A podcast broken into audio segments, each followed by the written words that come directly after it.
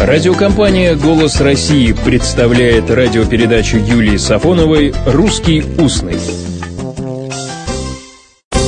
Здравствуйте! Все теперь хотят быть стройными, подтянутыми. Для чего и средства есть специальные?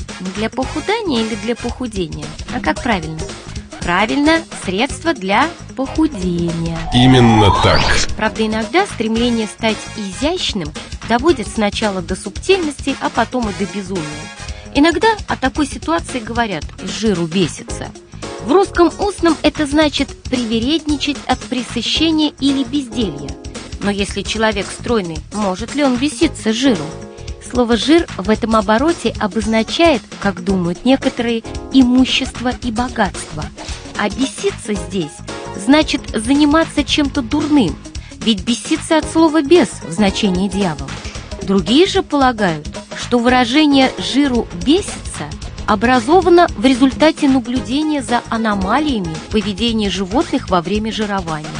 В русском и украинском языках этот оборот связывался прежде всего с собакой. Жиру и собака бесится – а первоначально речь шла об излишке кормов для домашних животных, в том числе и для собак. Чрезмерное переедание этих кормов действительно может привести к бешенству. Ну хорошо, с этим взбесившимся жиром все понятно. А вот слово «жировка». Знаете такое слово? Наши бабушки до сих пор так называют квитанции извещения о сумме платежа за квартиру, которые приходят каждый месяц.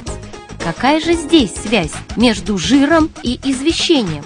Ведь далеко не у всех апартаменты или апартаменты. Многие живут в тесной однокомнатной квартире, а то и в коммуналке, где жиру не побесишься. Заглядываю в словарь. Жировка, разговорная, то есть слово русского устного.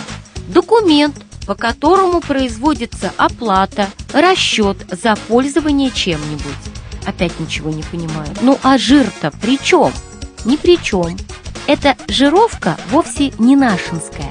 И в этом нас убеждает словарь под редакцией Дмитрия Николаевича Ушакова. Жира, читаем в этом словаре, несклоняемая, среднего рода, бухгалтерская, банковская. Передаточная надпись на векселе и второе значение – расчетная операция погашения взаимной задолженности клиентов кредитного учреждения, имеющих в нем текущие счета. Там же находим и еще одну подсказку. Слово «жироприказ». При системе безналичного расчета письменное распоряжение вкладчика кредитному учреждению о производстве расчета с кредитором. Вот и ответ. Жировка – это то же, что жироприказ – но жировка – это слово русского устного. Платим мы обычно в банке, где есть счет, не у нас, так у служб, которые отвечают за содержание наших квартир.